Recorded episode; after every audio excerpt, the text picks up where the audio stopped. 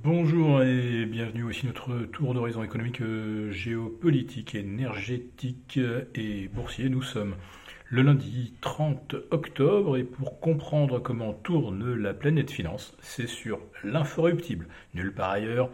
Et la thématique du jour, euh, ce sera, eh bien, ça peut partir vraiment dans tous les sens. En tout cas, on est rassuré. Il n'y a pas eu d'évolution majeure sur le front géopolitique. C'est ce qu'on redoutait un petit peu à la veille d'un troisième week-end de tous les dangers, où euh, l'offensive israélienne dans la, dans la bande de Gaza s'est intensifiée, euh, suscitant d'ailleurs une réprobation d'une large part de l'opinion publique mondiale.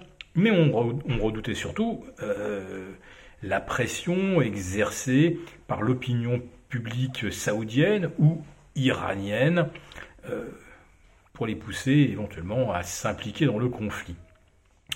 Et l'Iran ne bouge toujours pas, alors qu'on pensait avoir euh, assez bien saisi que les États-Unis et Israël n'attendaient qu'une occasion pour aller frapper l'Iran, ce qui est d'ailleurs un projet dans les cartons depuis maintenant presque une vingtaine d'années.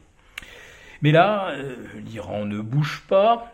Alors on pourrait se dire, bon, après tout, les Américains, s'ils ont envie de s'en prendre à un ennemi, euh, ils sont capables de sortir des petites fioles, de les brandir euh, dans une réunion de l'ONU pour expliquer que l'on a affaire à un un potentiel danger d'armes de euh, destruction massive. Mais c'est peut-être la Chine qui s'est livrée à de la dissuasion massive à l'encontre des États-Unis en expliquant euh, que l'Iran avait le droit au respect de son intégrité euh, territoriale et à, la sécurité de, de, ses citoyens. Et là, on comprend bien derrière ce communiqué de la Chine, euh, qu'il y a la menace implicite éventuellement euh, eh bien de, de, démarrer des embargos dont pourraient être euh, victimes les pays occidentaux. Pas question pour la Chine évidemment de s'impliquer militairement dans un conflit entre Israël, les États-Unis et l'Iran, mais bon, la Chine a quand même des, des bâtiments militaires une partie de sa flotte euh, déployée également euh, au Proche-Orient, probablement en tant qu'observateur. Donc ça n'a pas bougé sur le front géopolitique euh, ce week-end.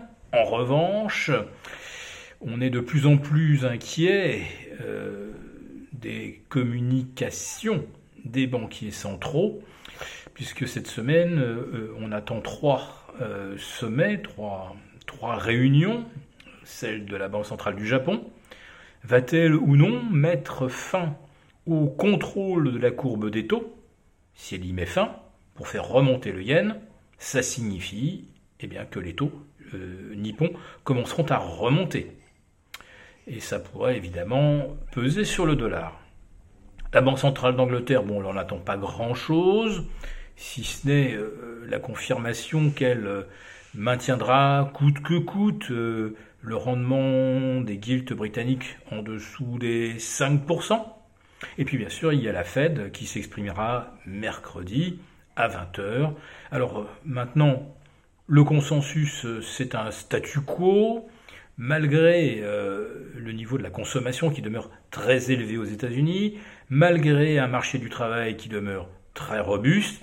Oui, mais voilà, Monter les taux de 25 points supplémentaires, ça serait jeter un peu d'huile sur le feu, alors que même s'il n'y a pas eu d'évolution majeure sur le front géopolitique ce week-end, ça peut déraper à tout moment. C'est peut-être donc pas le moment de stresser davantage les marchés. Alors les marchés, vous êtes nombreux euh, dans vos commentaires à, demander que j'en parle. Alors c'est vrai que depuis 10 jours, vous êtes servis parce que là, les choses d'un seul coup se sont débloquées tous les supports euh, horizontaux, obliques, moyen terme ont été cassés, mais ça demeure quand même un petit peu ambivalent. Bon, donc effectivement, des supports cassés, ça, c'est baissier, clairement. Mais 50% des entreprises du S&P 500 qui ont publié leur trimestriel ont battu le consensus, dans une proportion de 78%. Bon, la moyenne c'est 75. Bon, ça, c'est plutôt haussier. En revanche, on observe que les moyennes mobiles à 100 et 200 jours sont cassées pour 90% euh, des valeurs petites et moyennes, et euh, maintenant, euh, il ne subsiste plus que 10% des composantes du S&P 500 à se situer encore au-dessus de la moyenne mobile à 200 jours. Bon, bah ça, c'est baissier. De même qu'une moitié des valeurs du Nasdaq en dessous de la moyenne mobile à 100 jours, ça aussi, c'est baissier. Oui, mais voilà, les banques centrales pourraient apporter de l'apaisement, c'est ce qu'on attend de leur part. Donc ça, c'est plutôt haussier.